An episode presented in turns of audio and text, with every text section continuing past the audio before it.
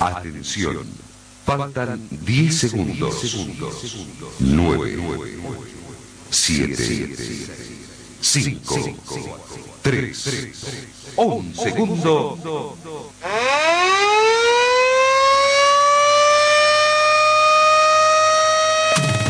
La radio te informa la hora.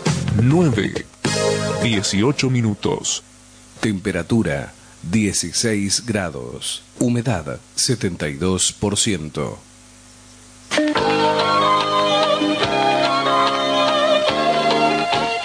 Carlos Dalén Celoaiza y el mejor equipo deportivo presentan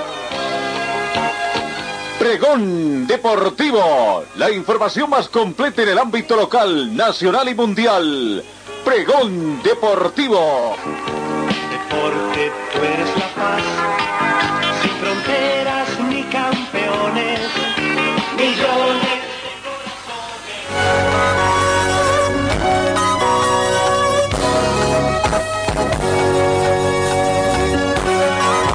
Amigos, ¿cómo están? ¿Qué tal? Tengan ustedes muy buenos días. Bienvenidos a esta jornada de miércoles 20 de enero, 9 de la mañana con 19 minutos. Te escucharon 16 grados centígrados la temperatura de este momento. 72% es la humedad relativa del ambiente. Bastante nublado, amenaza de lluvia también en algunos sectores de la ciudad está lloviendo. La temperatura mínima registrada el día de hoy fue de 12 grados centígrados. Se estima una máxima hoy de 21 grados centígrados con temperaturas eh, mínimas el día de hoy. No baja la temperatura con relación otros. Eh, probabilidad de que, de que llueva hoy día 30%. Tenemos vientos a razón de 8 kilómetros hora con orientación norte y noroeste, la sensación térmica 16 grados centígrados, la precipitación caída en las últimas horas, eh, eh, en horas de la noche, prácticamente es de 1 centímetros, presión barométrica 1026 hectopascales, muy buena visibilidad horizontal a más de 10 kilómetros y el índice de rayos ultravioleta 1, bastante bajo, pero cuídese de todos modos, cuídese usted que está ahí ya en sus quehaceres cotidianos.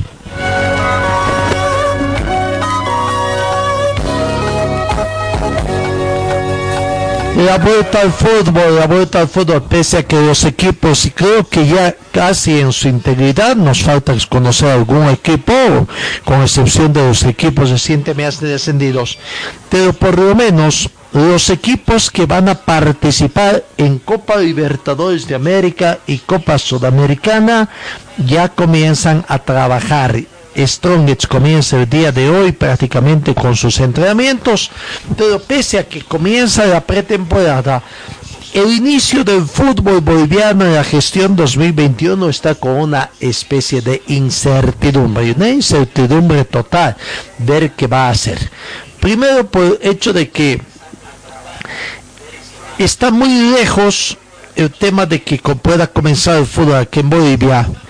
Y uno de los factores fundamentales para esta situación es el tema de la pandemia del COVID-19, el rebrote que en diferentes ciudades de nuestro departamento y sobre todo Santa Cruz está bastante elevado. ¿No? Eh, los clubes están comenzando a hacer su trabajo de pretemporada, sobre todo aquellos clubes que tienen participación internacional, cierto, con incertidumbre de cuándo comienza el fútbol boliviano. Pero se da porque también en cuestión de días, el 5 de diciembre, o el 5 de febrero, perdón, se conocerá a sus rivales tras el sorteo que está previsto en la Conmebol, en la Confederación Sudamericana de Fútbol. Pero a nivel de Bolivia no hay ninguna reunión todavía que esté pactada como para que se conozca cuándo podría eh, reiniciarse. Hay un cuarto intermedio en la reunión de Consejo Superior que data de diciembre de la gestión pasada, si no me equivoco, últimos días del año, y donde se aguarda el tema de los derechos de visitación.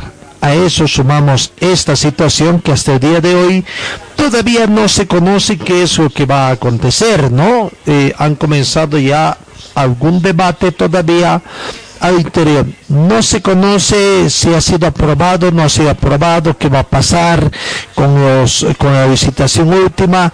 Hace una semana, ya casi el viernes pasado, se hizo la apertura de los libros. Dijo cinco días la comisión revisora, que son los miembros del comité editorial o del comité ejecutivo, perdón, de la Federación Boliviana de Fútbol, y todavía no hay indicios de qué es lo que ha pasado. Es válido, se da por ganadora simplemente a la única empresa que se presentó. Siguen esperando el análisis de los abogados para ver cómo es la situación. Están esperando una respuesta de empresa Sportivizide, o sea, es una incertidumbre. Sportivizide, su ejecutivo ha dicho que también ellos están esperando una respuesta de parte de la dirigencia del fútbol boliviano para saber a qué se atienen, qué van a hacer, si les van a hacer conocer el derecho preferencial que tienen o no. Claro, los dirigentes dirán ya el derecho preferencial, pueden hacer uso los de Sportivizar porque públicamente ya se conoce cuál es el monto eh, eh, a cual ha propuesto esa empresa, pero no se conocen mayores detalles en torno a cuánto va a pagar y qué, qué parte también va a haber a la división aficionado, ¿no? Que hay otro debate que consideran que por lo menos el 5% del total que se va a recibir como anticipo a la firma del contrato vaya al fútbol profesional. Bueno, el inicio de la temporada 2021 sufre un retraso considerable en el fútbol boliviano, incierto por diferentes temas que aún no se resolvieron y que ya los hemos ido anunciando uno, ¿no? Eh, ahora la culpa mayor es de la pandemia. Se tenía previsto que el certamen comience a mediados de este mes. Primero, los primeros días, mediados de este mes, después se pensaba que a fines, ya estamos en el 20 de enero y la tal situación que va quedando descartada. Y empieza a ponerse en duda el mismo mes de febrero, el próximo mes, porque lastimosamente Bolivia vive la segunda hora de la pandemia debido a la elevada cifra de contagios por COVID-19 que se van reportando día a día a través de las autoridades sanitarias. Según expertos, el siguiente mes, expertos sanitarios, se dará una crecida de contagiados y se aguarda una reunión entre la Federación Boliviana y las autoridades gubernamentales. Precisamente recién se cambió también, producto de esta situación, al ministro de Salud y Deportes. Hay un nuevo ministro y claro, se están abocando más al tema de salud y e, en deportes todavía no hay nada definido. No está todavía previsto el inicio del torneo.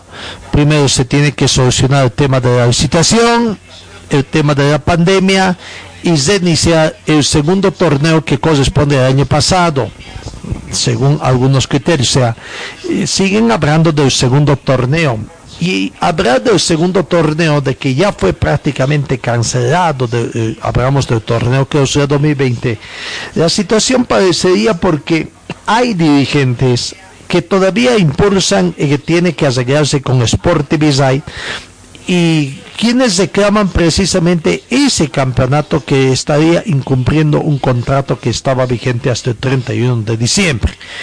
Y como no se ha disputado los de la división profesional estarían debiendo la totalidad de partidos, ¿no? O sea, son 26 fechas, con 26 fechas, sí, cada una con 7 partidos, por lo que son más o menos 180 partidos aproximadamente que estarían debiendo y que tienen una penalidad en caso de que no se cumplan y ya se estarían cumpliendo. Bueno, por eso es que hay gente interesada aparentemente, hay que ver cuál es el interés mayor que tienen ahí en que hablan de que hay un campeonato. No, eh, el presidente de la Federación Boliviana de Fútbol, el señor Fernando Costas, habría manifestado que la pandemia podría frenar al fútbol profesional en Bolivia, pero que dependerá de algunos factores diversos, desde cómo evoluciona la misma pandemia en el país, acordar con una empresa que televise los partidos y ver qué ocurre con el calendario. Habría manifestado Costas a, tiempo de asumir también la situación. Bueno, lo cierto es que ya el campeonato apertura que estaba eh, paralizado, acabado, se ha concluido, hay un campeón, no solamente el campeón que solo es Eddie, sino a los otros siete clubes más clasificados a eventos internacionales y que se aprestan ya a, a conocer a sus rivales también.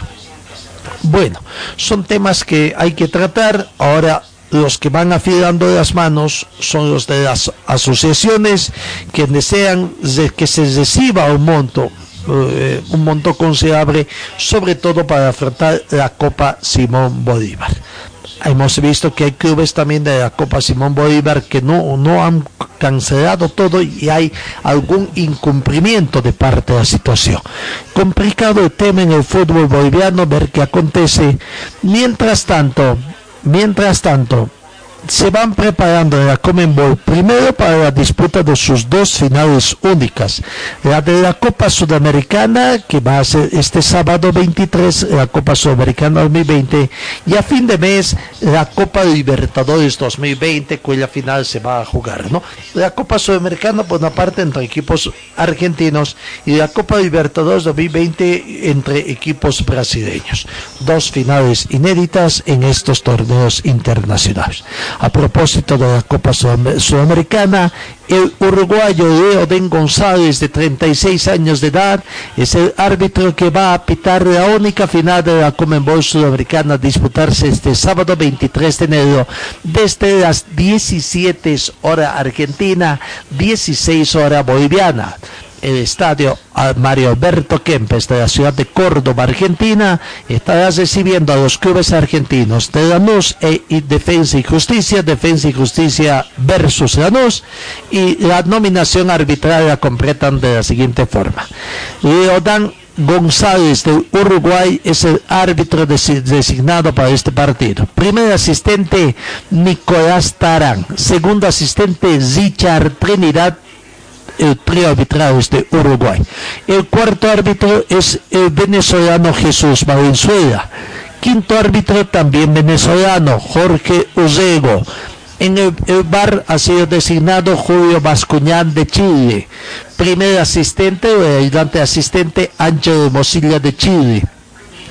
Segundo asistente del bar Saúl Orellana de Chile. Tercer asistente Victorio Casillo de Perú asesor de árbitros Héctor Baldassi de Argentina y el quality manager es Hernán Maidana de Argentina. Son las autoridades entonces que la Comenbol ha hecho conocer para esta final de, la, de lo que es la final de la Copa Sudamericana 2020. Ayer ya dimos a conocer la final de quienes van a estar dirigiendo el partido final entre Santos, Palmeira, Palmeira versus Santos al 30 de, de, de enero del 2020.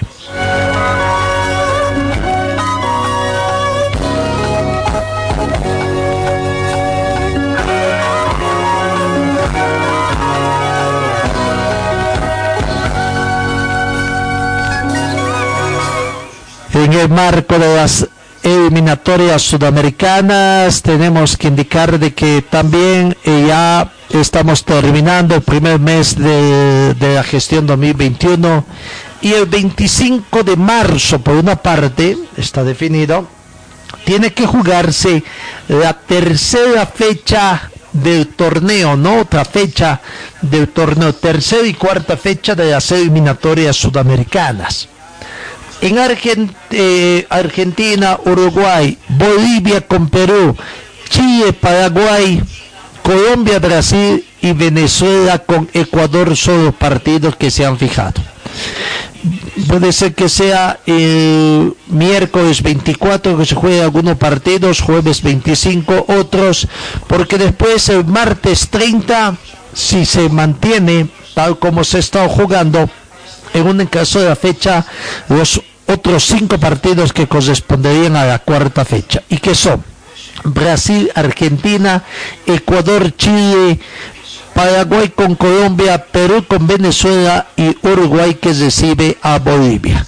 Por lo tanto, Bolivia tiene que jugar dos partidos. Primero, tiene que recibir al Perú por la tercera fecha en la ciudad de Paz y después visitar en Montevideo, Uruguay, para saber también esta situación. Bueno, eh, esta es la situación que se tiene eh, en el fútbol boliviano. Eh, no se conoce todavía la programación para cuándo comenzaría la preparación.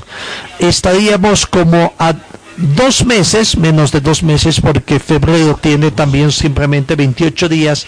Entonces, menos de dos meses, quizás ya dos meses para la preparación de Bolivia. Los equipos... Eh, fundamentalmente los equipos que tienen participación internacional, son los equipos que más aportan jugadores, ¿no? Y, eh, estamos hablando más que todos los equipos a Copa Libertadores de América, por ahí uno o dos equipos de la Copa Sudamericana, entre ellos podemos citar quizás a, a Wisterman.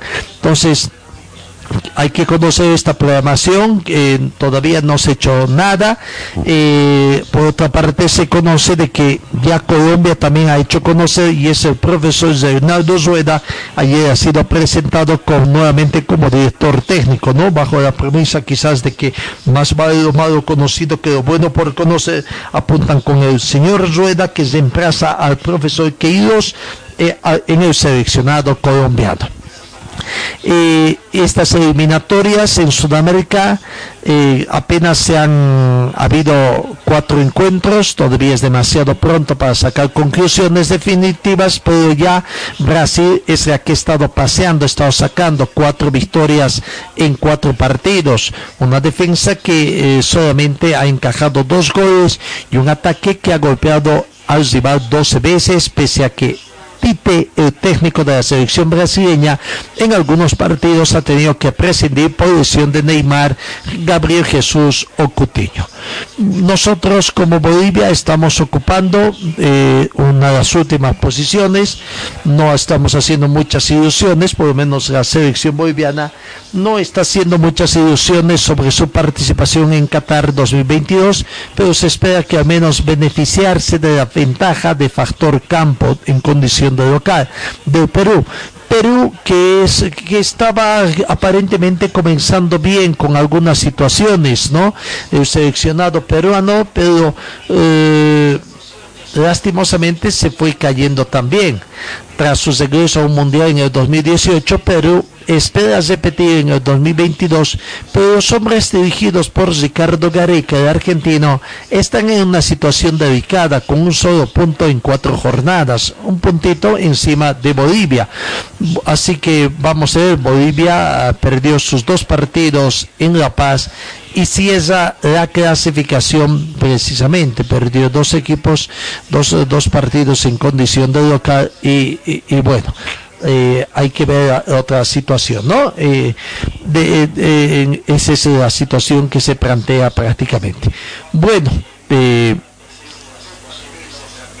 aguardar la programación que va a decir la Federación Boliviana de Fútbol en torno a la participación boliviana. Eh, eh, habla de los entrenamientos, de los trabajos que tendría que hacer la selección nacional. Los clubes por el momento están comenzando la pretemporada y tendrán que aguardar esa situación.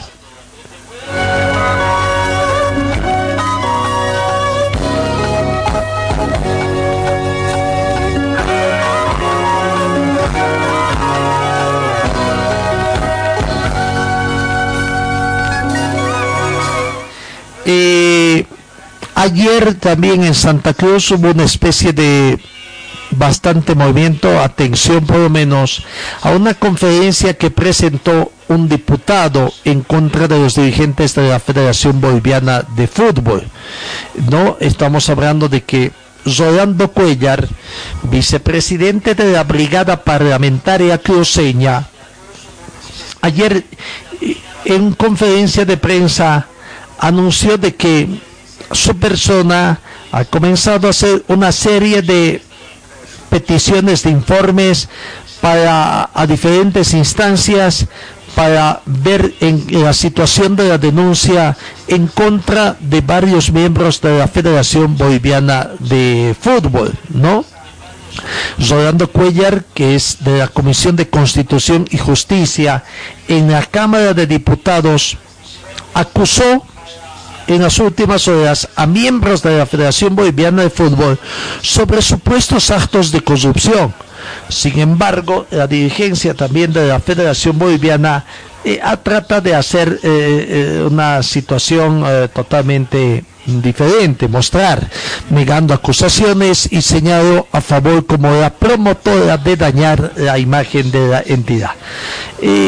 no hay que negar también de que esto parecería ser de que eh, es eh, una especie de la presentación o de la pelea de Oriente-Occidente que se tiene, ¿no? Y que bueno, eh, todavía sigue ahí la pelea en esta otra situación, tratando todavía de, de, buscar alguna desestabilización, porque no se puede encontrar al interior de la Federación Boliviana. Pero bueno, ahora el diputado Rolando Cuellar ha detallado en la conferencia de prensa que los supuestos actos irregulares están en la obra de la Casa de la Verde, un dinero que debía llegar a los jugadores de San José y cheques girados a algunos dirigentes. Cuellar nombró a 15 personas, 15 dirigentes y funcionarios que debían ser investigadas, entre ellos todos los miembros del comité ejecutivo excepto Fernando Costas, quien asumió hace poco la presidencia, y tampoco está Robert Blanco, quien sí fue parte del anterior comité ejecutivo y que ganó un amparo constitucional en la ciudad de La Paz. Precisamente la apelación a ese amparo constitucional está en Sucre a la espera de una respuesta. La Casa de la Verde tendría un sobreprecio de 2.800.000 dólares americanos y son cuatro hectáreas. El caso del Club San José que clasificó a la Copa Libertadores que debía percibir un millón doscientos mil dólares americanos y que le dieron simplemente medio millón de dólares, según ha manifestado Cuellar, quien admitió que se reunió con representantes de fútbol a futbolistas agremiados para recibir también mayor información. Por su parte, de parte de la Federación Boliviana de Fútbol, el actual vicepresidente Marcos Rodríguez calificó la acusación de mala intención y de querer dañar la imagen de máximo ente, la Federación Boliviana, y de no tener sustento alguno. Bueno, eso de no tener sustento alguno habrá que ver porque si en las denuncias que presentó favor es cierto, habrían reconocido también, habrían entregado alguna documentación. Habrá que aguardar, repito, esta situación para ver eh, en qué eh, en qué situación va a quedar y a ver eh, al final qué se tiene. Rodríguez no descartó de hacer una denuncia ante la Cámara de Diputados en contra de Cuellar. El tema de la Casa de la Verde está manejado por Comenbol. La federación no recibe ningún dinero porque tiene una consultora que verificó todos los precios y además todo esto es un absurdo, habría manifestado el vicepresidente actual de la Federación Boliviana de Fútbol. Así que, bueno, ahí está la situación que se, que se ve por el momento. Cada día hay mayores complicaciones y aguardaremos no más que el tiempo trate de dilucidar alguna situación que se tiene, ¿no? Y por el momento así está la incertidumbre que se tiene eh, acá en Bolivia eh, para ver esta situación eh, y aguardaremos no más eh, tiempo para ver a quién le da la razón. Lo cierto es que ya son varios los intentos que se tiene, pero hasta el momento no se va avanzando en tratar de esclarecer estas denuncias que se tienen. Recordemos una denuncia también que era aparentada que iba en contra del, actual director de la Federación Boliviana, ya fue solucionada prácticamente y echó tierra encima y fue la propia FIFA y la Comenbol quien eh, echaron test encima para que no haya mayores problemas en el asunto.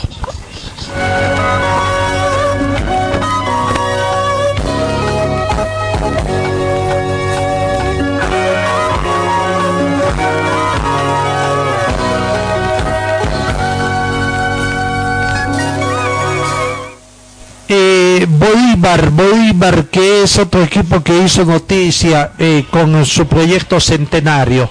Eh, no sé si dentro del proyecto todo tienen previsto prácticamente las contingencias o todo el movimiento que tienen que hacer en la alcaldía paseña. Porque se ha informado que se requiere una ley para que comiencen los trabajos en los terrenos cercanos al Estadio Libertador y que ese trámite tardaría aproximadamente ocho meses, según ha manifestado el arquitecto de Bolívar, arquitecto Álvaro Viaña, y que además es secretario municipal de Planificación para el Desarrollo de la Alcaldía. Una ley nacional debe enajenar los terrenos donde el Club Bolívar pretende construir la tribuna sur del nuevo estadio y que se edificará en la zona de Dani. Recordemos que el alcalde de Sevilla también ha, ofrecido todo el respaldo y apoyo para eh, que este, esta obra pueda materializarse. Pero el trámite tardará aproximadamente ocho meses, según el arquitecto Álvaro Viaña, secretario municipal de Planificación para el Desarrollo de la Alcaldía Paseña.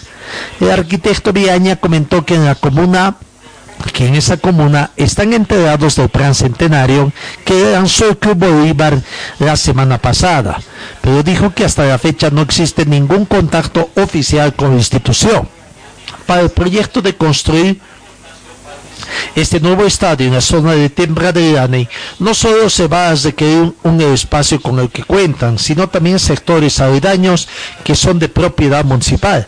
Estos espacios podrían ser transferidos al Club Bolívar, pero como toda propiedad pública, al ser enajenado, debe ser autorizado por una ley nacional, recalcó el arquitecto Viaña. Explicó también que los pasos que se deben cumplir son aprobar una ordenanza municipal que permita la enajenación de esos bienes y posteriormente debe ser elevada y puesta a consideración del gobierno central para la transferencia definitiva. Una vez que estos trámites estén listos, se darían los permisos de construcción para el Club Bolívar. Recordemos que Marcelo Curry en su eh, anuncio del proyecto del plan centenario decía de que el estadio que se proyecte en Temprani puede ser para 25 mil personas siempre y cuando se consiga que la alcaldía otorgue el espacio que se encuentra en el sector sur de ese escenario donde en la actualidad existe un mini complejo deportivo y un parque además que deben hacer gestiones con los predios que tiene en su poder una iglesia en el sector de preferencia posibilidad de algunas contingencias que se dan, eh, también la participación de juntas vecinales no que tienen que participar, que tienen que tener consenso de las juntas vecinales, hay que hacer reuniones de socialización con la junta de vecinos y organizaciones que están interesados en el beneficio común de la zona. No todo eso son los apuntes que habría hecho el arquitecto Mel. Veremos Mientras tanto, se habla de que como fecha tentativa de inauguración del nuevo escenario del Club Bolívar estaría en enero del 2025. Enero del 2025, recordemos que en abril del 2025 eh, Bolívar estaría cumpliendo su centenario. Así que, bueno, hay que aguardar simplemente el tiempo también para ver en definitiva esta eh, situación se da.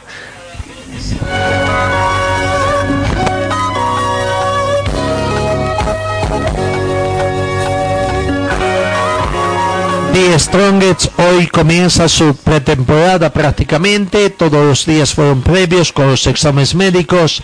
Ayer también la dirigencia del equipo atigrado es el que hizo la presentación de su nueva incorporación de Jaime Azascaita ex Wisterman. Por lo tanto, oficialmente ya está, se hizo la firma y posterior presentación del jugador Jaime Azascaita. Jaime Azascaita, antes de jugar en Wisterman, también habría jugado en Bolívar.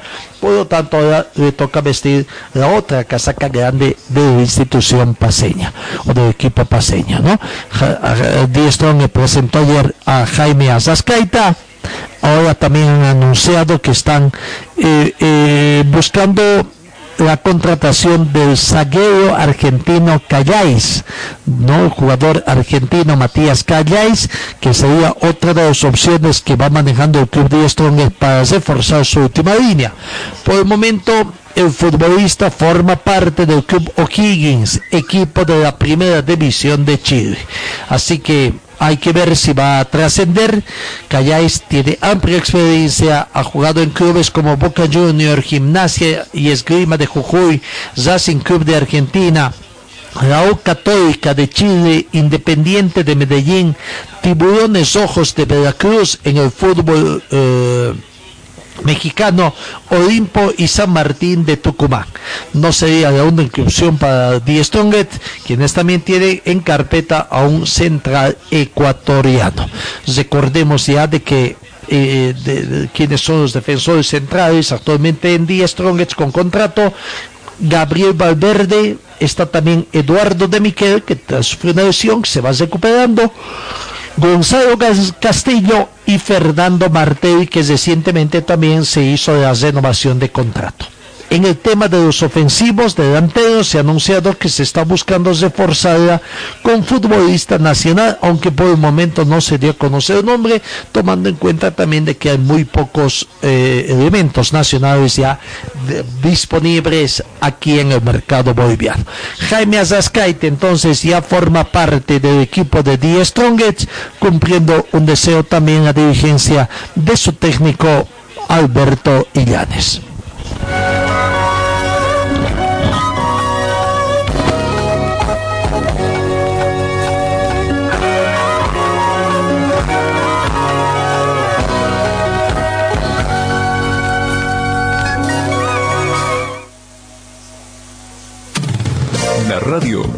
Informa la hora 9, 50 minutos.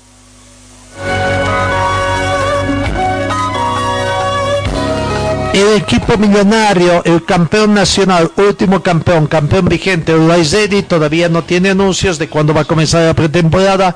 Por el momento la dirigencia está abocada a a, ver de que el estadio de Villa Ingenio tenga todas las comodidades como para que el club millonario juegue sus partidos de Copa Libertadores de América en ese escenario, pueda ser habilitado por parte de la Comenbol. Hay mucho trabajo que hacer. Otro de los temas pendientes es el tema de iluminación y que el paz presidente y actual eh, paz presidente de UAZ y actual presidente de la Federación Boliviana de Fútbol, el ingeniero Costas, anuncia de que van solicitando ayuda al gobierno nacional para que se pueda instalar la iluminación en el estadio municipal del Alto, más conocido también como el estadio de Villa Ingenio. Eh, eh, no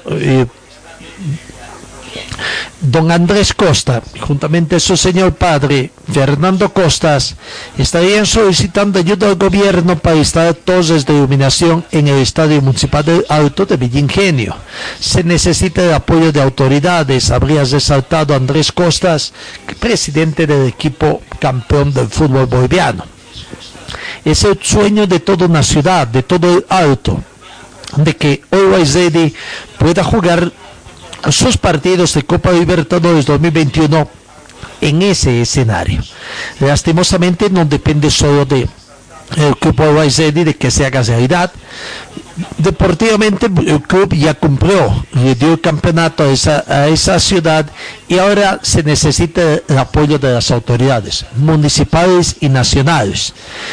Eh, no, el presidente de la Cámara de Senadores de Bolivia, y también dirigido, habría mandado una carta al actual presidente de la de, del Estado Plurinacional, al presidente de la Cámara de Senadores de Bolivia, Andrónico Rodríguez, y a Evo Copa, candidata a la alcaldía del Alto, bueno, para ver esta situación, ¿no?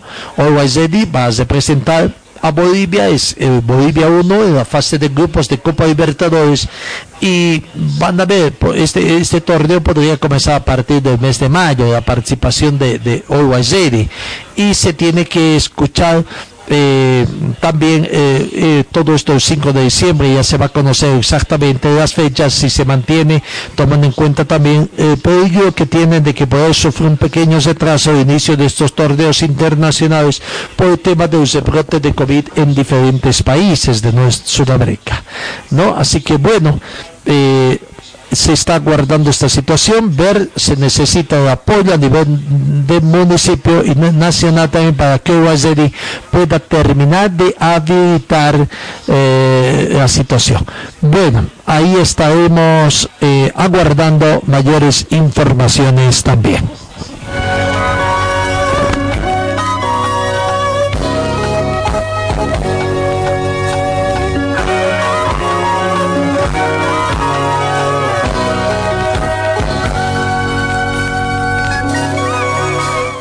En el equipo cochabambino de Atlético Palmaflor van eh, informándose también eh, nuevas contrataciones.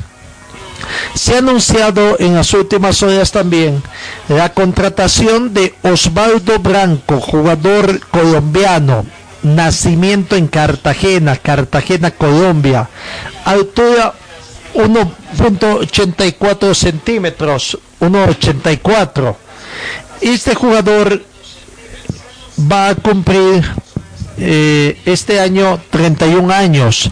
En mayo, el 31 de mayo, cumpliría 31 años este delantero. El último club en el cual estuvo dirigiendo, estuvo uh, vistiendo la casaca fue de Alianza, eh, Alianza Fútbol Club, equipo peruano. Así que ya está entonces, se conoce, eh, ya habrían llegado, todavía no se sabe cuándo va a llegar a Cochabamba para que precisamente eh, se pueda estar, eh, eh, como se dice?, eh, todo el tema contractual con la firma del trato correspondiente. Otra información que surgió y que todavía no está eh, del todo confirmada es el interés que habría de Atlético Palmaflor por Pedro Azogue, exjugador de Bolívar. Bolívar ya lo liberó prácticamente, por lo que Atlético Palmaflor habría ha, anunciado el fichaje del mediocampista Pedro Azoque, quien se estaría uniendo también al cuadro de Quillacoyo. Pedro Azogue tiene 26 años, sería uno de los refuerzos también importantes que ha conseguido el equipo cochabambino en los últimos días y viene con importante cartel tras haber militado en Oriente Petróleo del 2012 al 2017 y del 2017 al 2020 en Bolívar, además de haber sido convocado a la selección nacional en varias oportunidades. Eh, eh, hay algunos otros anuncios también que se hace conocer a través de, del equipo de Atlético Palma Flor, Vicente Arce, que decía que estaba en la ciudad de La Paz, por ahí arreglando, también tiene conversaciones con la gente de Quillacoyo, de Atlético Palma Flor, pero todavía no hay nada definido, ¿no? Eh, así que hay que aguardar. Llega Sogue ya no Arce se quedan con Arzogue y ya no con, eh, ya no con Arce o por ahí todavía hay, pero son situaciones. Y lo del colombiano, lo del, del jugador colombiano, entonces que ya es también confirmado eh, el jugador eh, Osvaldo Branco. Acuérdese este apellido, Osvaldo Branco, eh, colombiano eh, delantero que sería la nueva incorporación del equipo de Atlético Parma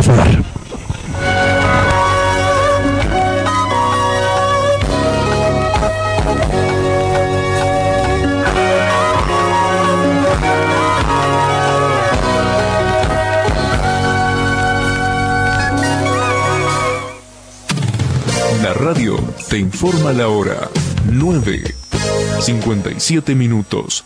9 de la mañana con 57 minutos, hablemos de Wisterman, ya estaría completo, ayer llegó prácticamente eh, Serginho, sí hecho algunas declaraciones que causó algún malestar, no sé si ha hinchado al periodismo paseño concretamente, ¿no? Porque se encargaron de descargar y de hacer recuerdo un montón de cositas a Serginho. Bueno, llegó Serginho, eh, hizo sus primeras declaraciones el jugador Serginho y causó cierto por Pero cierto es que poco a poco Wisterman ya está eh, con, con la llegada de Serginho ya prácticamente y el Pocho Chávez que tendría que llegar hoy con lo que Wisterman creo que ya estaría con el plato completo en cuanto a los extranjeros también y las nuevas incorporaciones salvo alguna otra determinación de la dirigencia de Wisterman de contratar algún otro jugador todavía en requerimiento del técnico Mauricio Soria.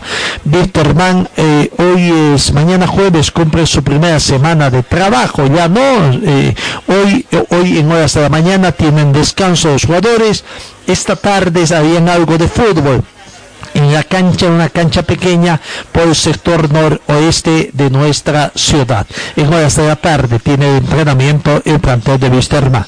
Serginho, aquí están las palabras de Serginho y las molestias que causó a la hinchada, no sé si es a la hinchada paseña o al periodismo paseño. Sí, llegamos para, para laburar, sabemos que el año pasado no fue tan bueno para nosotros, por lo menos la parte final. Laburar ahora para lograr lo que queremos, una nueva, nuevo pensamiento, una nueva mentalidad.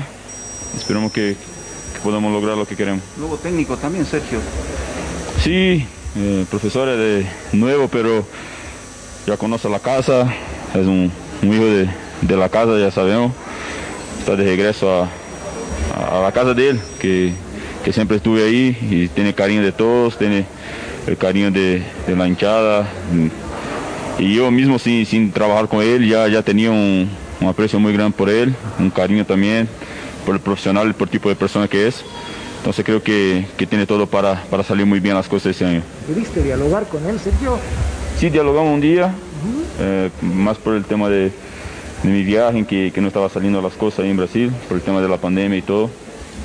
Pero estamos todo bien, eh, ahora estamos todos sanos ahí, poniendo regresar y, volver a trabajar nuevamente pilas recargadas, ¿no? Necesitabas estar con la familia, con los hijos, disfrutar de una merecida vacación, porque vaya torneo que se tuvo el año pasado, ¿no? Sí, claro que sí.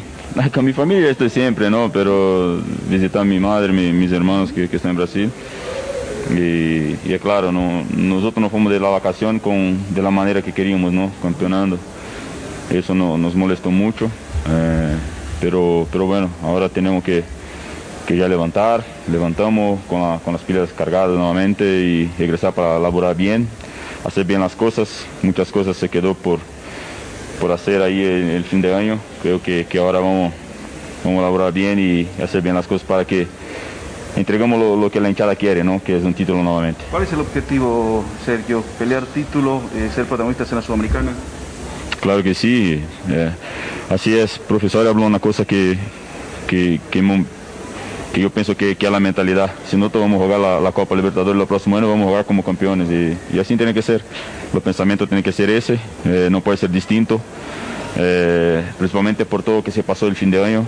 Eh, principalmente a mí me, molestó mucho las cosas que pasaron ahí y, es claro, ahora vamos, vamos nuevamente con los jugadores que están llegando, con las cosas que, que va a salir nuevamente bien. Esperamos que, podamos lograr lo que queremos. ¿Con qué tiene que ver esto que te molestó, Sergio, No, no campeonamos, no, no, no campeonamos. Eso, cuando está en un Wisterman tiene que estar siempre peleando por título y nosotros se quedamos muy lejos de, la punta.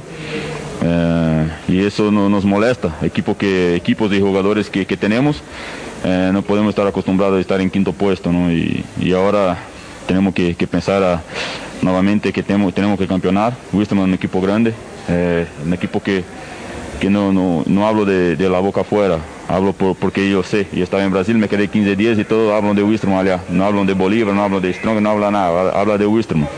Y entonces así es. Wisterman es grande, toda la gente sabe lo, lo, peso que tiene Wisterman y la gente que está llegando, los jugadores que están llegando saben de eso y con certeza van a laborar para, para ponernos ahí nuevamente arriba. Me quedo con esa frase, Serginho, porque todos dicen ¿no? que el peso que tiene la camiseta de Wisterman y es que es un equipo al cual ustedes, en este ciclo nuevo que se ha formado, han acostumbrado a verlo siempre ahí arriba, campeones. Sí, así es. Lo tenemos que, los jugadores para, para, para tener una éxito en todo, tener una, carrera larga eh, dentro del fútbol, tiene que campeonar, no hay otro. Y, y acá en Wisterman no, no, puede ser distinto. El jugador que viene acá, el jugador que está ahí, tiene que se acostumbrar, no importa, tiene que estar peleando ahí, primero, segundo puesto siempre. Sabemos que a veces las cosas no salen bien y, y puede pasar también pero la mentalidad de, de, campeonar tiene que estar siempre todo el día pensando eso y, creo que, que, que, este año con, la llegada de Soria creo que, que las cosas van, a mejorar mucho y, y tenemos todo para, para, hacer un gran torneo nuevamente. Los seis son figuras, ¿no? Los extranjeros, Sergio, es complicado también buscar su lugar, ¿no? De verdad que desde cuando llegué acá, eh, los extranjeros que vienen acá son, son todos buenos. Eh, creo que, que Wisterman siempre tiene acertado con, con, las contrataciones de los extranjeros y son buenos, la, pelea es grande, la pelea ahí es sana, una pelea sana para, para quien que tuviera ahí que, que estar eh, jugando y respetando, eh, alentando cuando no se, no se está dentro de los 11 y pensando en un, en, en un grupo, ¿no? pensando en, en un bien de, común de todos que es simplemente el club, la victoria y, y siempre manejando así, manejando para, para adelante. ¿Hay Sergio para el rato? El tema del contrato, ¿pero cuánto más, Sergio? Yo tengo, tengo más, dos años más de contrato. Eh, de verdad que yo no, cuando hago, cuando hago mi, arreglo mis cosas con, con el presidente, con, con, los directivos, yo no, de verdad que no me gusta me, me quedar hablando mucho ahí a la prensa, nada. Eh, porque eso no, no, no, no, tengo, no tengo mucha yo no soy el tipo que, que tengo que, que, hablar que tengo situaciones para salir, eso, eso, aquello, no. Yo que si tengo que salir me voy, si tengo que me quedar me quedo. Eh, y de hace dos años que hablo que, que no voy a salir de Wisterman, que por más que, que, me, me aparezcan las situaciones, yo hablo que no voy a salir. Y gracias a Dios ya me pararon de procurar ahí porque ya estamos llegando, me, quedo un poquito molesto con, con algunas cosas. Y, está bien, estoy contento, contento con todo lo que, que se pasa acá en el club. Y esperamos que este año también podemos, el club, lo directivos, puedan manejar bien las cosas para que, que podamos todos con, con, el mismo pensamiento, ¿no? pensamiento de campeonato, pensamiento de, de que Wilson possa, pueda regresar nuevamente en, en las cabezas. ¿no? Sergio, te noto con una seria revancha, porque este año quieres ser campeón. No, la, siempre está ahí, ¿no? Cuando, cuando no, no, no se tiene la posibilidad de, de, salir campeón en un torneo, en lo otro ya tiene que, que estar eh, laburando y ya pensando que, que, tenemos que estar cerca ahí de, de eso. Y, y, así no, no, no, puede ser distinto. Perdón, Sergio, eh, tema naturalización, pregunta el hincha. ¿Ya te quieren boliviano, Sergio? Ya estamos arreglando, tuve, algún, algunos percausos ahí por el tema de, de mi ida a Brasil cuando tuve la pandemia, no pude regresar, ¿no? Por, por el tema de, de, todo, no tenía vuelo, no, no, no estaba permitiendo la, el ingreso de, de, las personas que estaban afuera, eh, pero ya estamos manejando, no sé cómo va a ser, creo que en los próximos meses ahí vamos, a tener una respuesta de, desde La Paz sobre eso, pero ya, ya, estamos, pensando, ya estamos con, manejando los papeles y todo para, que se, se, tenga la posibilidad, podemos, hacer eso. ¿Este primer semestre ya podrías jugar como boliviano, Sergio, o hay que esperar todavía? Bueno, eso no, no, sé todavía porque tenemos que esperar una respuesta de, desde La Paz, ¿no? Por el tema de la documentación y alguno, algún tema de fecha también de que, que se quedó eh, faltando en el pasaporte, pero, pero bueno, están, están arreglando ya la, las cosas. Creo que, en los próximos meses ya vamos a tener una respuesta. ¿Cómo te sientes, Sergio, el saber que de aquí a poquito vas a ser un boliviano más? Ah, contento, contento por, por, la oportunidad, por un, por un país que, que, me, me, ha abierto la, las puertas de, de jugar y un, un, gran equipo que es Wilstermann y, y, por todo el cariño que, que, tengo acá en Cochabamba, por todo el cariño que, las personas por donde voy eh, tienen, por, tienen por mí. Y, de verdad que, me siento muy, muy orgulloso de poder tener la, la, oportunidad de, de tener la, dupla nacionalidad y, y si así si así tuviera la oportunidad, si, si, así concretizar, para mí va a ser, voy a estar muy contento y, y muy feliz por, por, tener la oportunidad de, de tener esta nacionalidad de, de, boliviano porque es un país que, que, me marcó en toda la vida. El hincha te dice, Sergio, te queremos mucho, no más rojas, por favor, Sergio. Sí, que, que acepten perder los partidos y que no me busquen por perder un partido. Y todavía se sigue hablando de ese partido contra Bolívar y lo que pasaba con Marcos, ¿no? De verdad que no tengo que hablar nada, ¿no? si, si, fuera lo contrario, de verdad que lo maleante soy yo, ¿no? Siempre sí, ¿no? Lo maleante siempre soy yo. Entonces, eh, los buenos están ahí, los, los, malos pasan como buenos y los buenos como malos. Entonces está bien, no voy a hablar más nada, no tengo que hablar nada de eso. Y de verdad que poco me importa que hablen ellos también. Habla de la hincha, Sergio, que te quiere mucho, de verdad. Ya, gracias, gracias, que, que tenga un lindo año, que, que pase muy bien, cuídense, por todavía la pandemia sigue, eh, sabemos cómo están las cosas. Cuiden la familia, que tengan un año bendecido, con, con mucha salud. Y esperamos que, que podamos irnos ver nuevamente en Capriles, ahí, liendo el estadio, con, con mucha responsabilidad y con, con mucha alegría a todos. Hace poco tiempo les obsequiamos un material donde fuiste protagonista, el campeonato y estas imágenes hay que revivirlas. Ah, sí, eh, claro que cuando viene la memoria, cuando miramos por, por la tele la, las imágenes, tenemos que, que reavivar en, nuestra mente, ¿no? que, que, tenemos que estar ahí nuevamente siendo protagonista. Y, es claro, eh, vamos a laborar para eso. Eh, de verdad que, que, es muy complicado, es muy difícil porque este año va a ser un, torneo mucho más complicado que fue el torneo pasado, porque las equipos están, los equipos están se moviendo, están montando una, una gran planilla de, de, jugadores, ¿no? plantilla de jugadores creo que, que, va a ser bien. Pero nosotros también estamos bien, creo que tenemos la oportunidad de, de hacer historia nuevamente y, y todavía seguimos con, con, la esperanza de, de campeonar nuevamente. ¿Qué te parece tus nuevos compañeros? Te preguntan, llegaron varios jugadores. Sí, son, son jugadores que ya nos enfrentamos en contra, ¿no? Jugamos contra. Son jugadores buenos, son, son jugadores que, que pueden aportar. Tienen que saber que que, que acá es un equipo que, que, tiene la presión, pero ellos ya están también acostumbrados con, con este tipo de, de club y, no no creo que, que tenemos todo para, para, salir bien las cosas y, y creo que, que, vamos a aportar. Esperamos, vamos a recibir muy bien todos, que, que se ya incluyen en la, en la familia de Wisterman, ¿no? que, que se que se por, por todo este tiempo. Las personas que llegan acá siempre son muy bien recibidas. Entonces vamos a mantener así, eh, agregando mucho más personas a la familia. Infelizmente algunos de, de nuestros compañeros se, se, fueron, ¿no? A mí principalmente voy, voy a quedar mucho, mucho, mucho triste por, por todos, saber que, que, no voy a estar compartiendo el camarín con, con muchos amigos, hermanos que, que se fueron, pero eh, principalmente, y entonces, eh, pero hace, hace parte del fútbol, hace parte de la vida, y pero bueno, él ya me llamó ahí, hablando que va a me patear y todo, pero es un hermano, es un, un un, una persona que, que tenga un cariño, una estima muy grande y un respeto por, por todo lo que, que hizo en el fútbol boliviano y principalmente a Winston. ¿No te preguntaron por ningún jugador brasilero? ¿Alguna recomendación tal vez? No, todavía, no, todavía. Todavía, todavía no. Estoy llegando hoy día. Eh, Ahora vamos, vamos, a ver, mañana voy a estar en complejo y después vamos a hablar sobre eso. Harán con seguridad porque hay alguien en la mira. Puede ser que sí, ¿no? Serginho, el Pato decía el otro día, le deseamos éxito al profe Díaz, pero tenemos muchas ganas de hacerle muchos goles. Eh, me imagino que ustedes piensen igual, ¿no? No, no, tengo, no tenemos rivalidad con Díaz, no tenemos nada. Él fue nuestro entrenador. Eh, es claro que, que hizo su, su, historia acá en, en años de cuando campeonamos. Y, y es claro, fue otro equipo. Pero ahora otra cosa, la, la llave se cambió.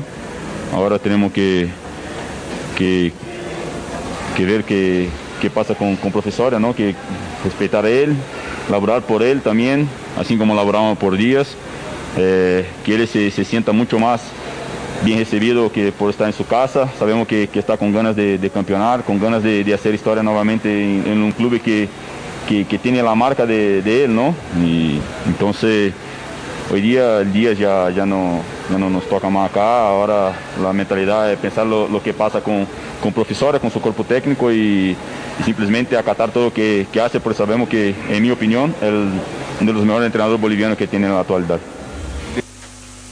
Ahí está la palabra de Sergiño. No, sea, no, no se puede negar que los últimos extranjeros que llegaron a Bolivia, el caso de Pipo Jiménez, el Pochi Chávez, yo mismo Sergiño, se han encariñado con la ciudad, con Cochabamba, el buen clima que tenemos acá, el buen trato de los cochameños. Y si a eso sumamos los éxitos deportivos que han podido sacar, eh, un poco en el panorama internacional también. Yo no creo que eh, Sergiño haya hecho de mala onda, como quieren hacer aparecer los periodistas, los colegas paseños, en el sentido de que quiere otra vez hacer protagonismo. No, se ha referido porque, claro, en Wisterman ha habido recién buena participación y seguramente, pese a que dos equipos brasileños van a jugar la Copa Libertadores de América, ha sentido a la de que por ahí también eh, no ha podido, no han podido eh, como quien dice, otro equipo grande que ha sido rival de Wisterman también. O sea, una situación que se da en el entorno de, del jugador. No, pero bueno, dejemos a lado esa otra situación.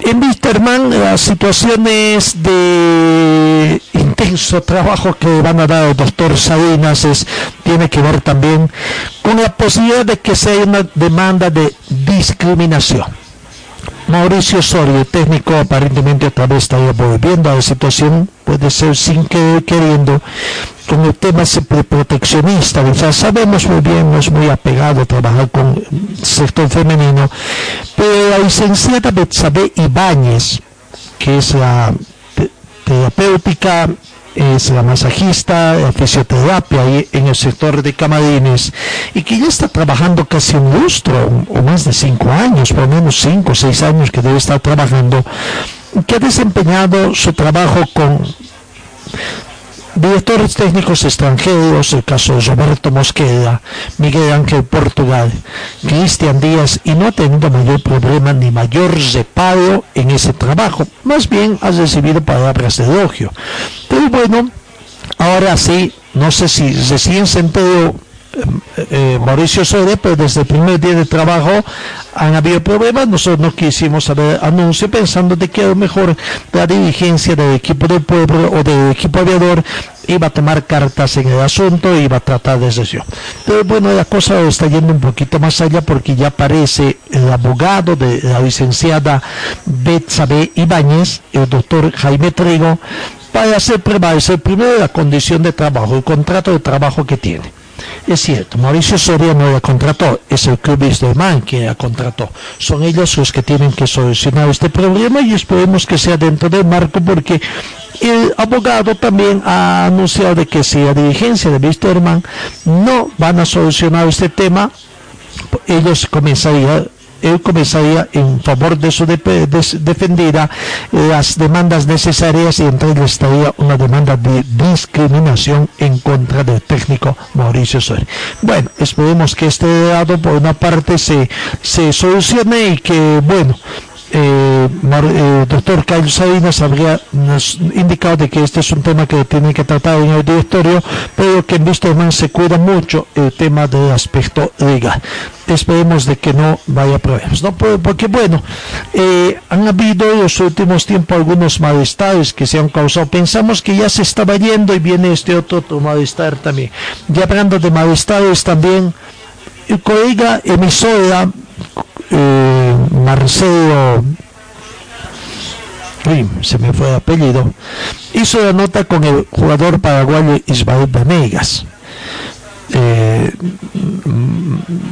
¿no? Y quién ha mostrado su malestar por una forma como se está dando la situación en Wisterman, conversaciones que no han ido prosperando, pero lastimosamente también Ismael Vanegas saca de decir el malestar que hubo en la parte final del campeonato ese mal manejo administrativo y que todavía está costando a la dirigencia de Wisterman tratar de lavar la cosa.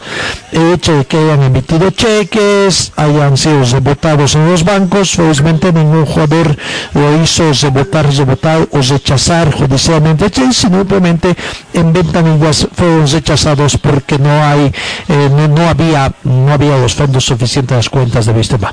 Bueno, a ver, escuchemos a Ismael Venegas también sobre el tema de Wisterman, el deseo que tiene de ya no jugar en Wisterman. Yo ya hablé con la dirigencia, eh, hablé con ellos de la, incomodidad que tenía con, con el club porque la verdad que para mí se pasaron y solo les pedí arreglar mi contrato para poder estar con mi familia y si tengo que irme a otro club, e irme tranquilo y la verdad no nos llevamos a un acuerdo, pusieron trabas a ellos y lastimosamente no, no llegamos a nada. No, no solamente lo, lo mío, más porque hoy, hoy día estamos casi más de cuatro meses abajo con los salarios, me deben prima, los premios del campeonato el año pasado y la verdad que no, esto no, no funciona así. Cada uno tenemos familia y la verdad que con todo eso, la verdad que medio que nos tomaron el pelo y lastimosamente cuando uno trabaja para, para tener su, su dinero y lastimosamente estamos pasando por una necesidad y una cosa muy mala que, que nos está pasando el club. Se fueron como cuatro o cinco veces junto a nosotros, conversamos, la verdad que te metían en la cara y como decir vos, hay que tener un poco de respeto hacia los jugadores porque nosotros representamos al club y también representamos a nuestra familia y que te tomen el pelo así es algo desagradable. Imagínate que antes del partido de Colo Colo nos dieron varios cheques y tuvimos que ir en el banco y no tenían fondos. Imagínate cómo lo tomaban el pelo y la verdad que se pasaron con esas cosas. Pues yo cuando hablé con la dirigencia le dije que iba a resignar una buena cantidad de lo que me debían y aún así ellos me pusieron trabas de, de no ir a otro equipo, de, me pusieron así que obstáculos y así que no, no funciona esto. Yo también tengo mi familia, mi familia depende de mí y bueno, ellos están alargando esto, yo también tengo que tener un trabajo donde me sienta bien y es lo que le comuniqué a la dirigencia que, que no me sentía bien, que ya quería estar con mi familia porque por la situación que pasamos ahí, lastimosamente mi familia no estar conmigo. Desde marzo del año pasado estuvimos cobrando el 50% y arreglamos eh, junio, julio y agosto, esos dos meses de agosto, 75%. Nos dijeron, cuando entre la plata de la Libertadores va a ser todo para ustedes. Y lastimosamente la plata de la Libertadores no lo dimos de vuelta. Lo mismo pasó con la plata que entró después del año pasado. Era la plata que teníamos que cobrar jugando todos los partidos, cobrando todo ya contra Colo Colo, pero contra Colo Colo no cobramos ni, una, ni, un peso. Entonces yo tomé la decisión de, de no volver. Yo no le comuniqué al presidente, comencé, a hablar con el presidente, después el presidente me, me pasó con Renan y la que estuve hablando con Renan, pero no llegamos a acuerdo a nada. Está ahí está prácticamente eh, la palabra. Entonces esperan un poco eh, el tema cómo fue manejado por la dirigencia y que esperemos eh, que ya esto quede atrás no comenzamos otro año una pena ojalá puedan solucionar con Venegas. También pero lo cierto es que su pago cuatro meses de sueldos de vengados él quiere rescindir su contrato con el club, pero asegura que la dirigencia no les responde y le está dando largas también al trabajo. Bueno, ahí está Wisterman. Hoy se. No, no trabaja en horas de la mañana, pero sí estaría trabajando en horas de la tarde, a partir de las 4 de la tarde en un complejo de una institución educacional en el sector noroeste de nuestra ciudad. Oh,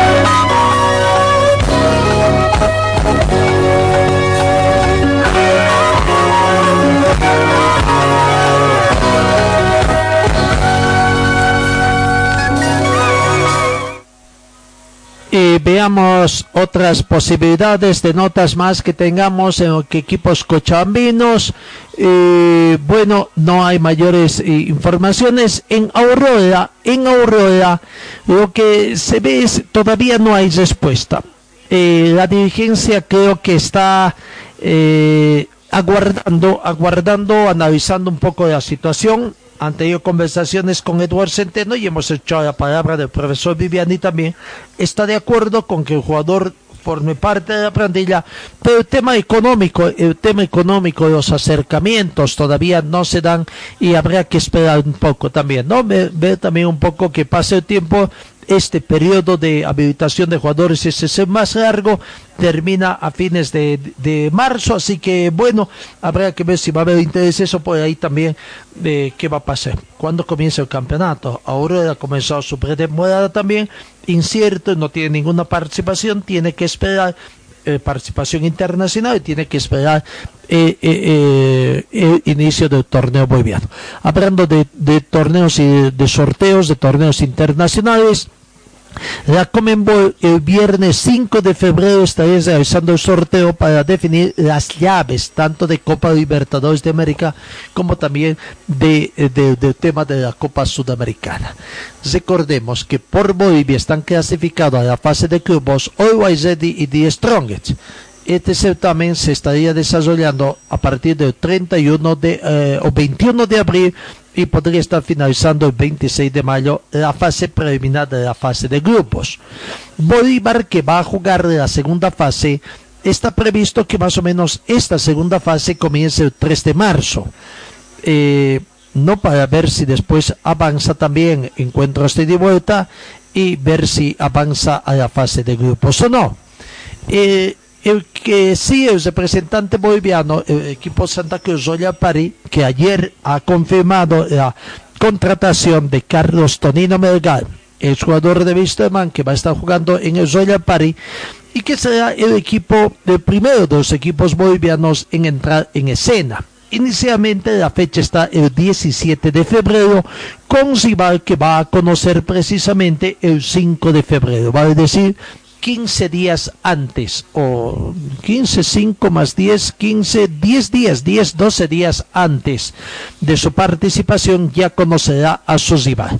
Veremos si se mantienen las fechas o como repito, el tema de los casos de coronavirus también en equipos de este, bueno, en Argentina ya no se está jugando, se terminó el campeonato, hay que ver también esa situación, cuidado que los equipos argentinos soliciten mayor tiempo, tomando en cuenta que recién ha terminado su campeonato, eh, Chile también está a punto de culminar, todavía no hay, eh, el tema también de los uruguayos, en fin, y así la situación en cada país también.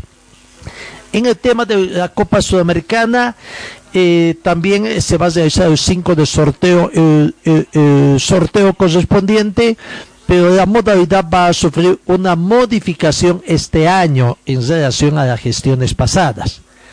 Eh, recordemos que en primera instancia hay una eliminación entre equipos del mismo país y la otra novedad será la implementación de grupos después, más adelante. No, recordemos que por Bolivia han clasificado en este siguiente orden. Bolivia 1 es Wisterman, Bolivia 2 es Guavirá, Bolivia 3 es Nacional Potosí y Bolivia 4 es Atlético Palmaflor. Eh, veremos cómo se va a hacer el sorteo. Pero Wisterman podría enfrentar a Guavirá, a Nacional Potosí o en último caso a Atlético Palmaflor. Son los tres posibles candidatos en la primera fase. Dos de estos equipos bolivianos pasarían a la siguiente fase, ¿no? En el sorteo precisamente del 5 de febrero se va a definir los cruces para jugar la primera ronda y de vuelta a celebrarse el 16 de marzo y el 8 de abril también. O sea, ahí está previsto las fechas. 16 de marzo, segunda quincena de marzo estarían comenzando el desarrollo de estos partidos. Los dos ganadores ingresarían a los grupos que va a comenzar el 20 de abril y se va a prolongar hasta el 27 de mayo. Pues habrá otro sorteo para definir la serie. Será la primera vez que la, eh, sudamericana se jugará bajo este formato, ¿no? O sea, un, formato muy parecido al de la fase de grupos de Copa Libertadores, donde se estarán ah, ahí enfrentando ya con otros rivales. La primera fase quizás es la que hay que, la que, hay que pasar, no sé si para Wisterman va a ser. Veamos sus rivales, Guavirá y Nacional de Potosí han estado haciendo poca noticia, pero también se han estado entrenando. Pero sí, el otro equipo cochabambino, Atlético Palmaflor, es el equipo que más ha estado ahí. Eh, eh, haciendo noticia. Ojalá no les toque la confrontación entre equipos cochabambinos, porque esa sí sería una especie de mala suerte, ¿no? Equipos cochabambinos, Bisterman eh, con el equipo que tiene, más un equipo que recién se está armando y que eh, por su suerte, por sorteo, por lo que así determina un poco la suerte, se estén eliminando entre sí creo que no lo verían con muy buen agrado, ¿no? O sea, habrá que ver. Y encima si se va a jugar a puerta cerrada, porque si se jugaría con público, creo que podría ser a un estadio lleno, estadio Félix Capriles. En caso de que se enfrente Bisterman, Atlético Palma Atlético Palma Bisterman, podría estar reventando esta situación. Pero bueno, es la situación que se tiene y hay que aguardar, no queda otra cosa que aguardar la situación y ah, aguardaremos eh, cinco, cuestión de dos semanas más para esta, eh, eh, para conocer ya esta situación. Así que bueno, eso en el panorama del deporte del fútbol, lo que están haciendo los clubes bolivianos en su pretemporada.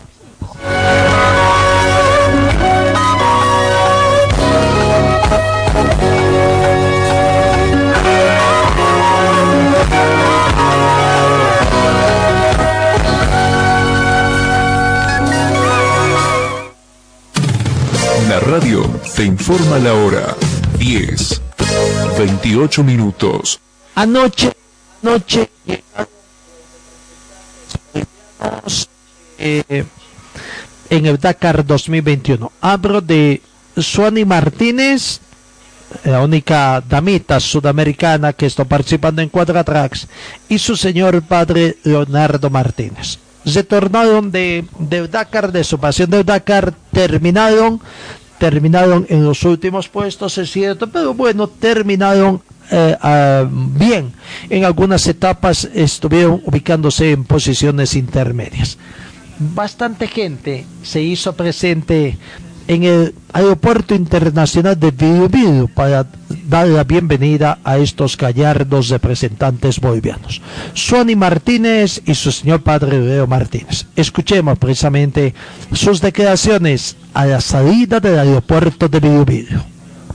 Objetivo de todo este equipo con el cual huimos todo, ¿no? Y por sobre todo dar gracias porque mi hijo Diego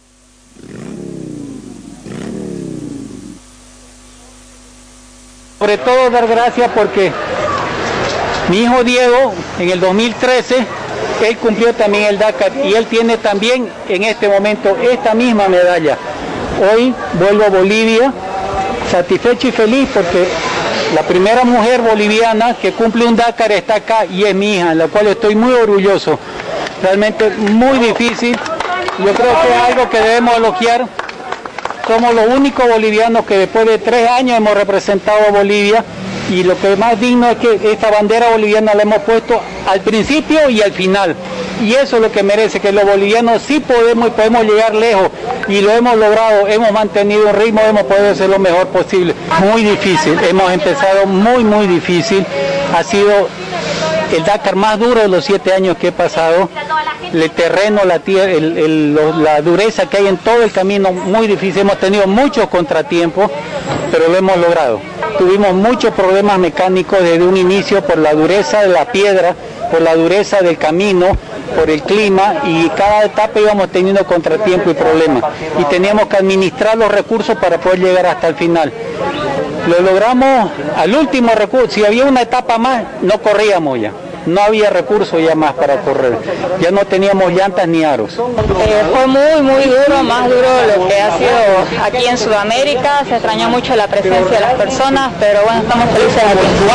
Eh, por rato subí a ritmo, por rato tenía que bajar, eh, lo que más fue fue pegar llantas, eso fue lo que nos hizo terminar y un ritmo tranquilo porque estábamos sin suministro. De hecho, me siento muy feliz porque estoy representando a todas las mujeres, entonces creo que esto en adelante que se cambie la idea que los hombres solo pueden Entonces, eh, esto no es solo un triunfo mío, es un triunfo de todas las mujeres. Yo con 55 kilos terminé un Dakar eh, con un motor tan gigante, eh, no me detuvo, lo pude hacer. Entonces creo que todas las mujeres lo que nos propongamos lo podemos hacer porque somos bolivianas y somos mujeres y valemos mucho. ¿Tu proyección volver Sí, tengo la espina de que me falta hacerlo mejor porque este año las cosas no fueron mal casi desde el día 2. Entonces ya irnos con las cosas mejor preparadas. La palabra de Suani, eh, primero escucharon la palabra de su señor padre Leonardo Martínez y posteriormente de Suani Martín. Retornaron de Arabia Saudita, reiteramos con la satisfacción de haber completado el Dakar 2021 en todo su recorrido y representar a Bolivia en este.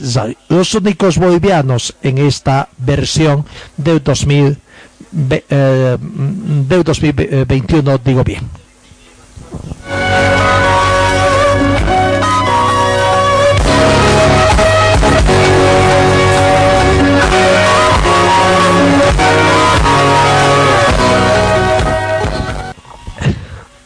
En tenis, nuestro compatriota Igor de, de Bien se está entrenando en territorio australiano. eh, lleva adelante sus entrenamientos físicos en bicicleta y gimnasio en el hotel en la ciudad de Melbourne, Australia. Todavía se está cumpliendo allá el aislamiento de 14 días que tiene que cumplir, porque en el avión que viajó desde Doha se identificaron también algunas personas con COVID-19, lo que obligó a realizar una cuarentena obligada. Y bueno, además que esa es un, un- un- un- una situación de todavía no una situación de, eh, de protocolo que se debe cumplir allá en Australia. Hugo de Bien, en la primera prueba que se realizó dio negativo, eh, eh, prácticamente ha dado negativo y eh, por lo que bueno va andando bien. El tigre de Moxos, como se lo conoce también, entonces va preparándose en el mes de febrero estará presente ya en el, en el cuadro principal del Open de Australia.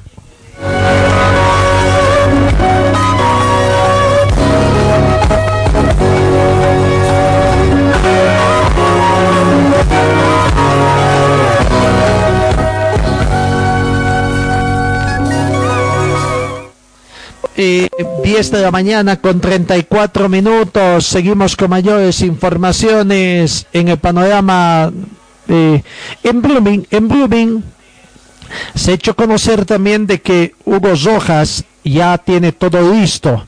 Ya firmó eh, también eh, el jugador Hugo Rojas. eh, sería entonces la nueva incorporación en el equipo de Blooming. muy contento. eh, un nuevo un nuevo objetivo en mi carrera. Creo que la verdad no no pensé mucho no en el tema de, de poder venir acá, de realmente, eh, demostrarme no que eso era lo que quiero en, en mi carrera. Entonces eh, se dio esta oportunidad de, de poder venir a Blooming y, y no la desaproveché con muchos objetivos, ¿no? Eh, el primer objetivo es tratar de, de mantenerlo a Blooming en lo más alto, en lo más alto posible en la tabla y tratar de soñar, ¿no? Soñar con, con lograr un, un torneo internacional y sobre todo el objetivo que, que se plantea la dirigencia y, y toda la hinchada es volver a salir campeones, ¿no? Entonces eh, vamos a esmerarnos a, a darnos el 100% para tratar de, llegar a esos objetivos que, que nos estamos trazando este 2021.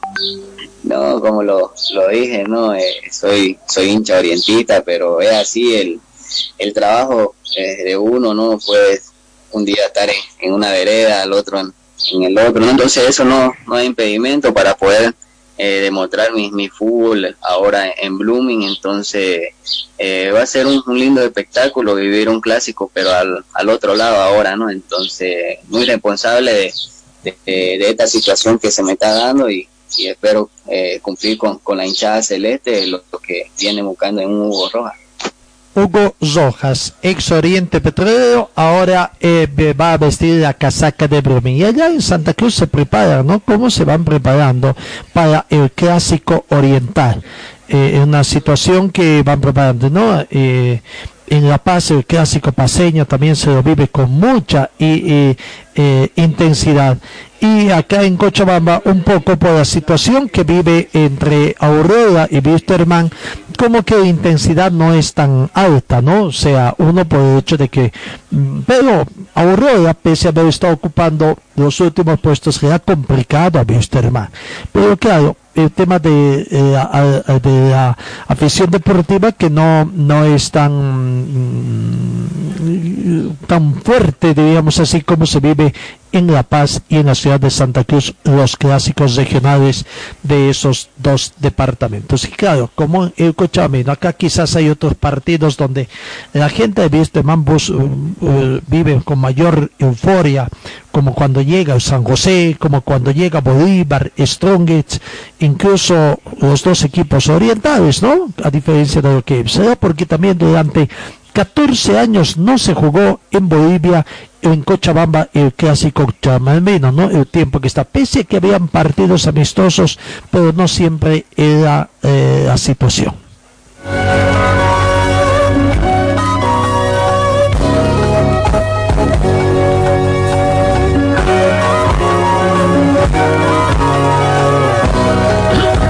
El tema del automovilismo de Santa Cruz, el Gran Premio Integración del Oriente en su cuadrigésima versión ha sido suspendido con fecha indefinida. Mediante un comunicado, el Comité Organizador de la Acción Departamental de Automovilismo Deportivo de Santa Cruz, Carlos Hugo Chino Méndez, Después de haberse reunido, dicen, con el alcalde municipal de Otorno, el señor Gerardo Paniagua, y los dirigentes de los diferentes distritos del municipio de Otorno, quienes nos comunicaron el incremento de los casos en su municipio y que después de hacer un análisis a las acciones que van a tomar, no solicitaron postergar el inicio de la competencia. De igual forma, debido al incremento de los casos en los diferentes municipios por donde se cose la competencia, se determina la postergación de la cuadrigésima del Gran del Oriente. La nueva fecha de la competencia será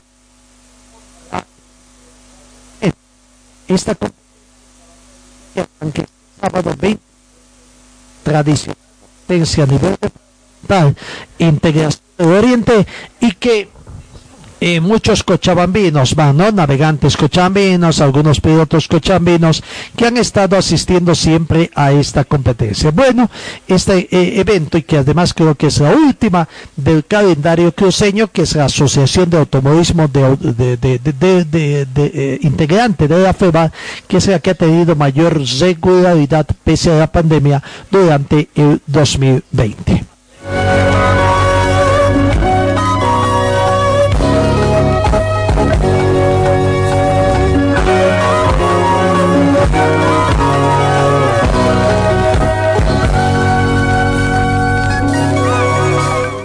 En, en Aurora eh, nos, nos olvidábamos el tema, ¿no? De que ya se ha confirmado también el portero Germán, Germán Montoya, que es el nuevo portero. Él viene de San Luis, Argentina. Es más, eh, bueno, eh, como que no están teniendo mucha suerte. Brian Sarmiento está teniendo algunas dificultades. Se ha hecho conocer de que son extra futbolísticas las dificultades que ha tenido que han impedido que salga de la Argentina para llevar acá. Al margen de que esto también complica por el tema de las combinaciones. Germán Montoya recién se ha llegado a un arreglo, se está esperando de que ver cuándo puede llegar a Cochabamba para comenzar su trabajo. El propio Germán Montoya, como acontecía con Brian Sarmiento, hizo también su autopresentación. Aquí está. Escuchemos la palabra de Germán Montoya, nuevo portero de Aurora. están? Toda la familia de estudiantes. Bueno, aprovecho este medio para comentarles que en lo deportivo ha salido una posibilidad de jugar en Bolivia eh, a poco de cumplir 38 años. Era una asignatura pendiente en mi carrera. No es un adiós, es un hasta pronto. Agradezco enormemente a la familia de estudiantes que me recibió, me brindó la confianza, me dio un espacio, me hizo crecer y a su vez le agarré un cariño muy grande al club, a todos sus integrantes. Me parecía lo más acorde, lo más ameno transmitírselo. y poner en palabra y en manifiesto la alegría y lo que me han hecho sentir. Eh, a lo largo de mi carrera me tocó vivir muchas situaciones y agradezco enormemente porque en estudiantes he jugado con el corazón. Les dejo abrazos, bendiciones para todos y como dije recién, no es un adiós, es un hasta pronto y que sean los mayores los éxitos. Muchas gracias, Verde querido.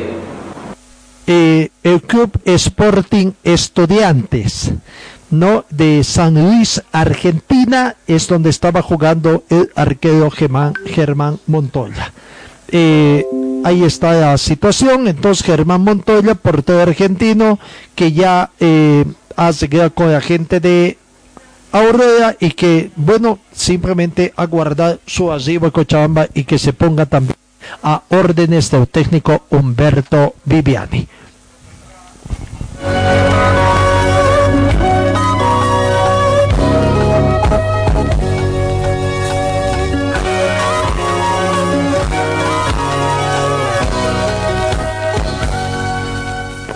De salón, ¿se acuerdan de María Cristina?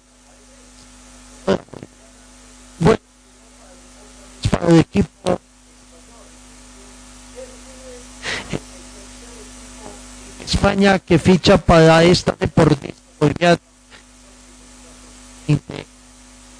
en las últimas horas se ha conocido que María Cristina Galvez, más conocida en el mundo del fútbol femenino como Coquito Álvarez, juegue en el equipo de Hércules, ¿no? La nueva incorporación de Hércules, club que participa en la segunda división del campeonato español. Será el tercer club de la boliviana en tierras hispanas, pues el 2019 lo hizo en el UCAM, el Pozo de Murcia, y el pasado, en el año pasado fichó en el TEU Deportivo de las Islas Canarias, pero solo pudo estar hasta la mitad del año y sin jugar por el tema de la pandemia.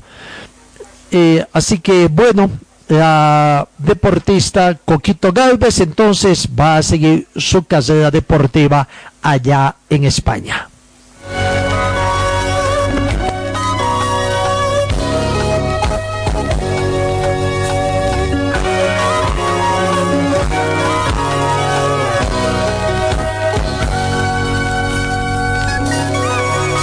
10 de la mañana con 44 minutos en el panorama internacional. Tenemos que indicar también de que eh, salió el fallo para Lionel Messi, ¿no? Eh, así que allá ya se dio dos partidos, eh, la suspensión que le otorgó allá entonces en España. Dos partidos a Messi que fue expulsado en el último partido que tenía frente al Atlético Bilbao, partido que va a disputar. Por otra parte, en el Barca también hay otro tema. Bueno, en toda parte se cuecen habas, ¿no?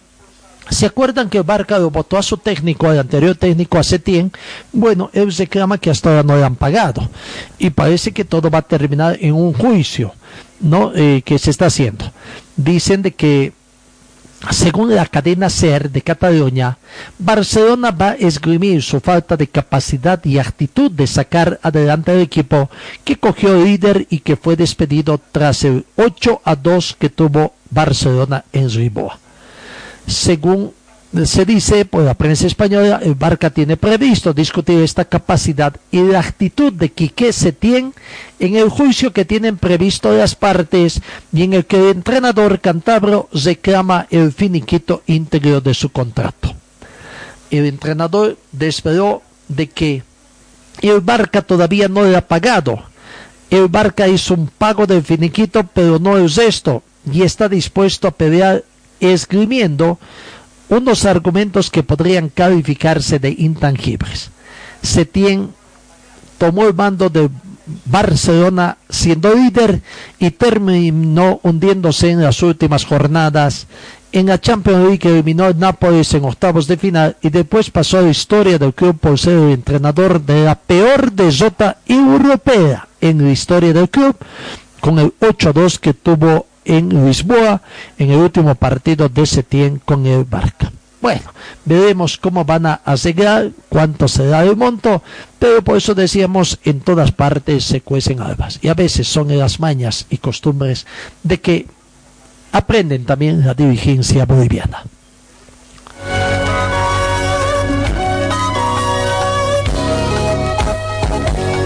En el mundo de Fórmula 1, todavía las tratativas de convenios, etcétera, pensando en lo que es la temporada 2021.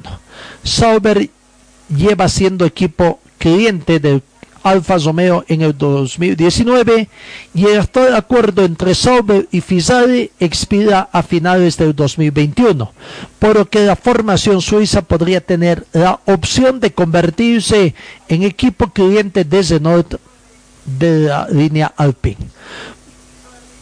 Sauber ha alcanzado un acuerdo con Ferrari para que siga suministrando motores hasta el 2025 aunque el contrato aún no se ha firmado, está previsto continuar con la asociación. El diseño del, chasis de Sauber para el 2021 ya ha comenzado y cuenta con las dimensiones de la unidad de potencia y la caja de cambios de Ferrari, por lo que apunta a la ampliación del actual acuerdo.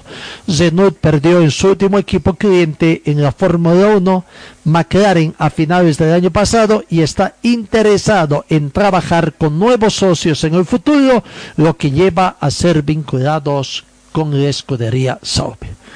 Pero en el tema de automovilismo, en el tema de Fórmula 1, no solamente es el único convenio que se aguarda y que se espera, sino también está el tema de la renovación de contrato de de de no digo de Lewis Hamilton, el campeón mundial de Fórmula 1.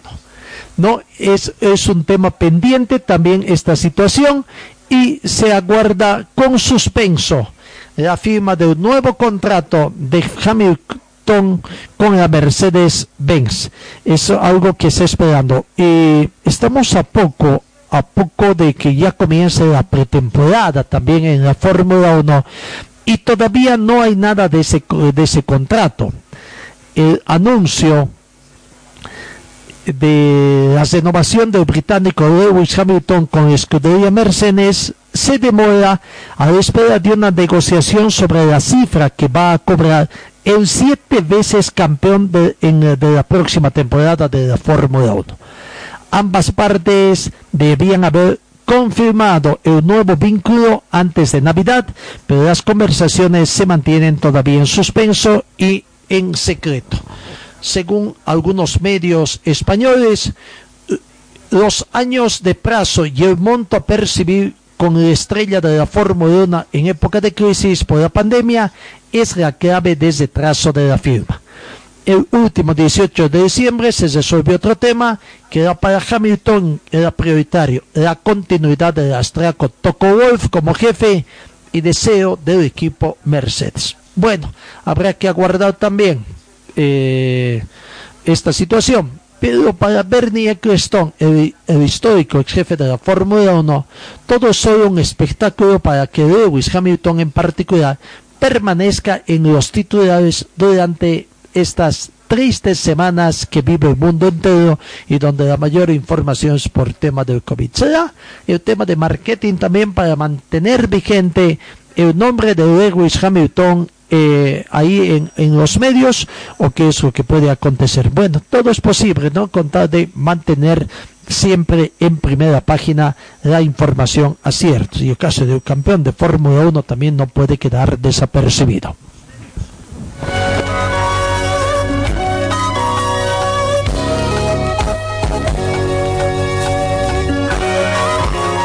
El corredor de ciclismo Eusebio, que fue internado el pasado 31 de diciembre tras sufrir un traumatismo cráneoencefálico, abandonó ya la unidad de terapia intensiva e inició un largo periodo de recuperación. Tras 21 días de nervios en, en el entorno familiar y complicaciones, Eusebio Sacristán la familia de Eusebio Sacristán más respirando aliviados tras decidir el equipo médico del Hospital Clínico Universitario de Valladolid que ya está en condiciones de abandonar la unidad de cuidados intensivos tras la caída que sufrió el 30 de diciembre y que provocó un traumatismo cráneoencefálico. Fue operado y pasó nueve días en coma inducido. Durante las últimas semanas su estado de salud ha ido mejorando, si bien todavía no está descartado de que pueda quedar secuelas dada la gravedad del golpe. Hasta la fecha ha sido la Fundación que lleva su nombre, la que ha informado puntualmente de las novedades que se producían, lo cual ha celebrado al emitir este último comunicado la salida de la unidad de cuidados intensivos. La noticia que siempre quisimos contar escribió la Fundación Eusebio Cristán, Sacristán en su página Twitter. Nos alegra saber ¿no? de que este gran ciclista español también ya, ya, ya va recuperando su salud. Esperemos de que en poco tiempo también se dé esta situación.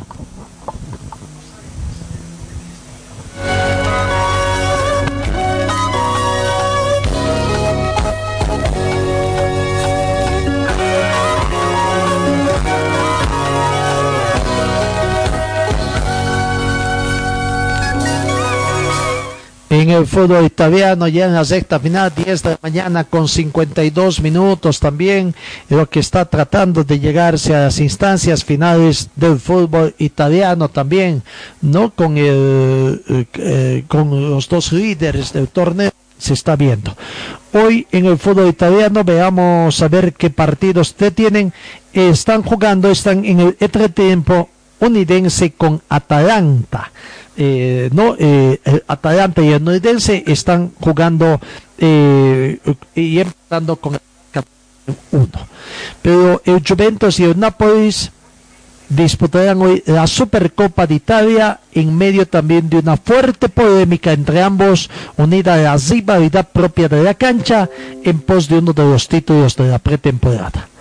Para entender la carga emotiva del encuentro, hay que emitirse el 4 de octubre del 2020, cuando por la tercera fecha de la liga ambos equipos debían medirse y los napolitanos no se presentaron al encuentro por tener tres casos positivos de COVID-19. La Juventus se dio al campo en el día y la hora prevista y la Serie A decidió dar los tres puntos al vigente campeón de Italia por la no presentación de su oponente. Esta decisión suscitó una reclamación del elenco al que engrandecería el recientemente fallecido astro argentino Diego Armando Maradona, que finalmente terminó en la reprogramación del encuentro y el retiro de las tres unidades de la Juve, ahora quinto lugar en la liga con 33 puntos. Bueno, la vuelta atrás de parte del organismo sector en el fútbol italiano no sentó bien en Turín y para atizar aún más el encuentro, el Nápoles ha solicitado aplazar la Supercopa debido a un apretado calendario en este mes de enero. Con todo este debate, ambos conjuntos llegan al partido con un título en juego. Andrea Pirlo, el técnico al frente de la Juventus, muy cuestionado por una fanaticada resistente a entregar el escudeto que atesora por nueve años en línea y Genaro Gattuso en busca de regalar a sus parciales uno de los trofeos que Maradona ofrende a la sureña ciudad más hace más de 26 años. Y bueno, ahí está el, tema de, del fútbol italiano en la Serie A cuya tabla de posiciones la encabeza el Milán, en, Milán con 18 partidos jugados, 43 puntos. El Inter está segundo con 40 puntos. Tercero, Napoli tiene 17 partidos, 34 puntos. Cuarto, Roma, 18 partidos, 34 puntos, cesando zona de clasificación. El Juventus está quinto con 17 partidos, 33 puntos. El Atalanta sexto, 18 partidos, también 33 puntos a zona de clasificación de la Liga Europea. Eh, eso en cuanto a la situación que se presenta en el fútbol italiano también. Veremos si hay alguna otra información de último momento también que tengamos para ya cuando estamos sobre las 10 de la mañana con 56 minutos, el entrenamiento de los equipos cochambinos con normalidad. Eude Wisterman no entrena, repetimos, en horas de la mañana, sí lo va a hacer en horas de la tarde. Amigos, creo que no hay. La última noticia que tiene que ver con el fútbol español, donde la liga el organismo que se realiza el fútbol profesional allá en España, y Media Pro, que es la empresa que eh, se encarga de llevar al mundo entero los partidos del fútbol español, han sido premiados en los premios SPIA por su innovación en las de transmisión audiovisual de partidos de fútbol. El Congreso y Plataforma de Premios de la Industria del Deporte de Asia, SPA, ha valorado la situación planteada por la Liga y Media Pro para la emisión de partidos sin público, creando una grada y sonido virtuales. Este año, debido a la situación provocada por la pandemia del COVID-19, han creado una situación especial, una edición especial de sus premios en la que se conocen las respuestas del mundo del deporte a esta circunstancia, en la que 250 expertos votaron a los ganadores en siete categorías. Entre ellas la de la innovación tecnológica deportiva del año, galardón que se lleva la Liga junto a Media Pro por la adaptación de la tecnología desde transmisión de sus partidos. Implementar este tipo de tecnología ha sido un gran reto para todos, dijo Mercio Soler, director del área audiovisual de la Liga al respecto. Bueno, allá innovaciones que se han dado, Media Pro por si acaso es su empresa, que ostenta los derechos de la Federación Boliviana de Fútbol para los partidos de la selección boliviana en las eliminatorias mundialistas del Campeonato Mundial, eliminatorias sudamericanas del Campeonato Mundial Qatar 2022. Amigos, 10 de la mañana, 58 minutos. Ahora sí, muchas gracias por su atención. Que tengan una muy bonita jornada y Dios mediante os encuentro el día de mañana.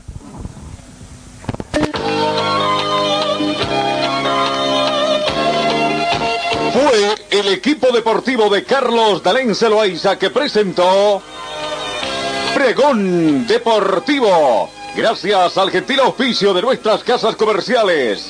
Ustedes fueron muy gentiles y hasta el próximo programa.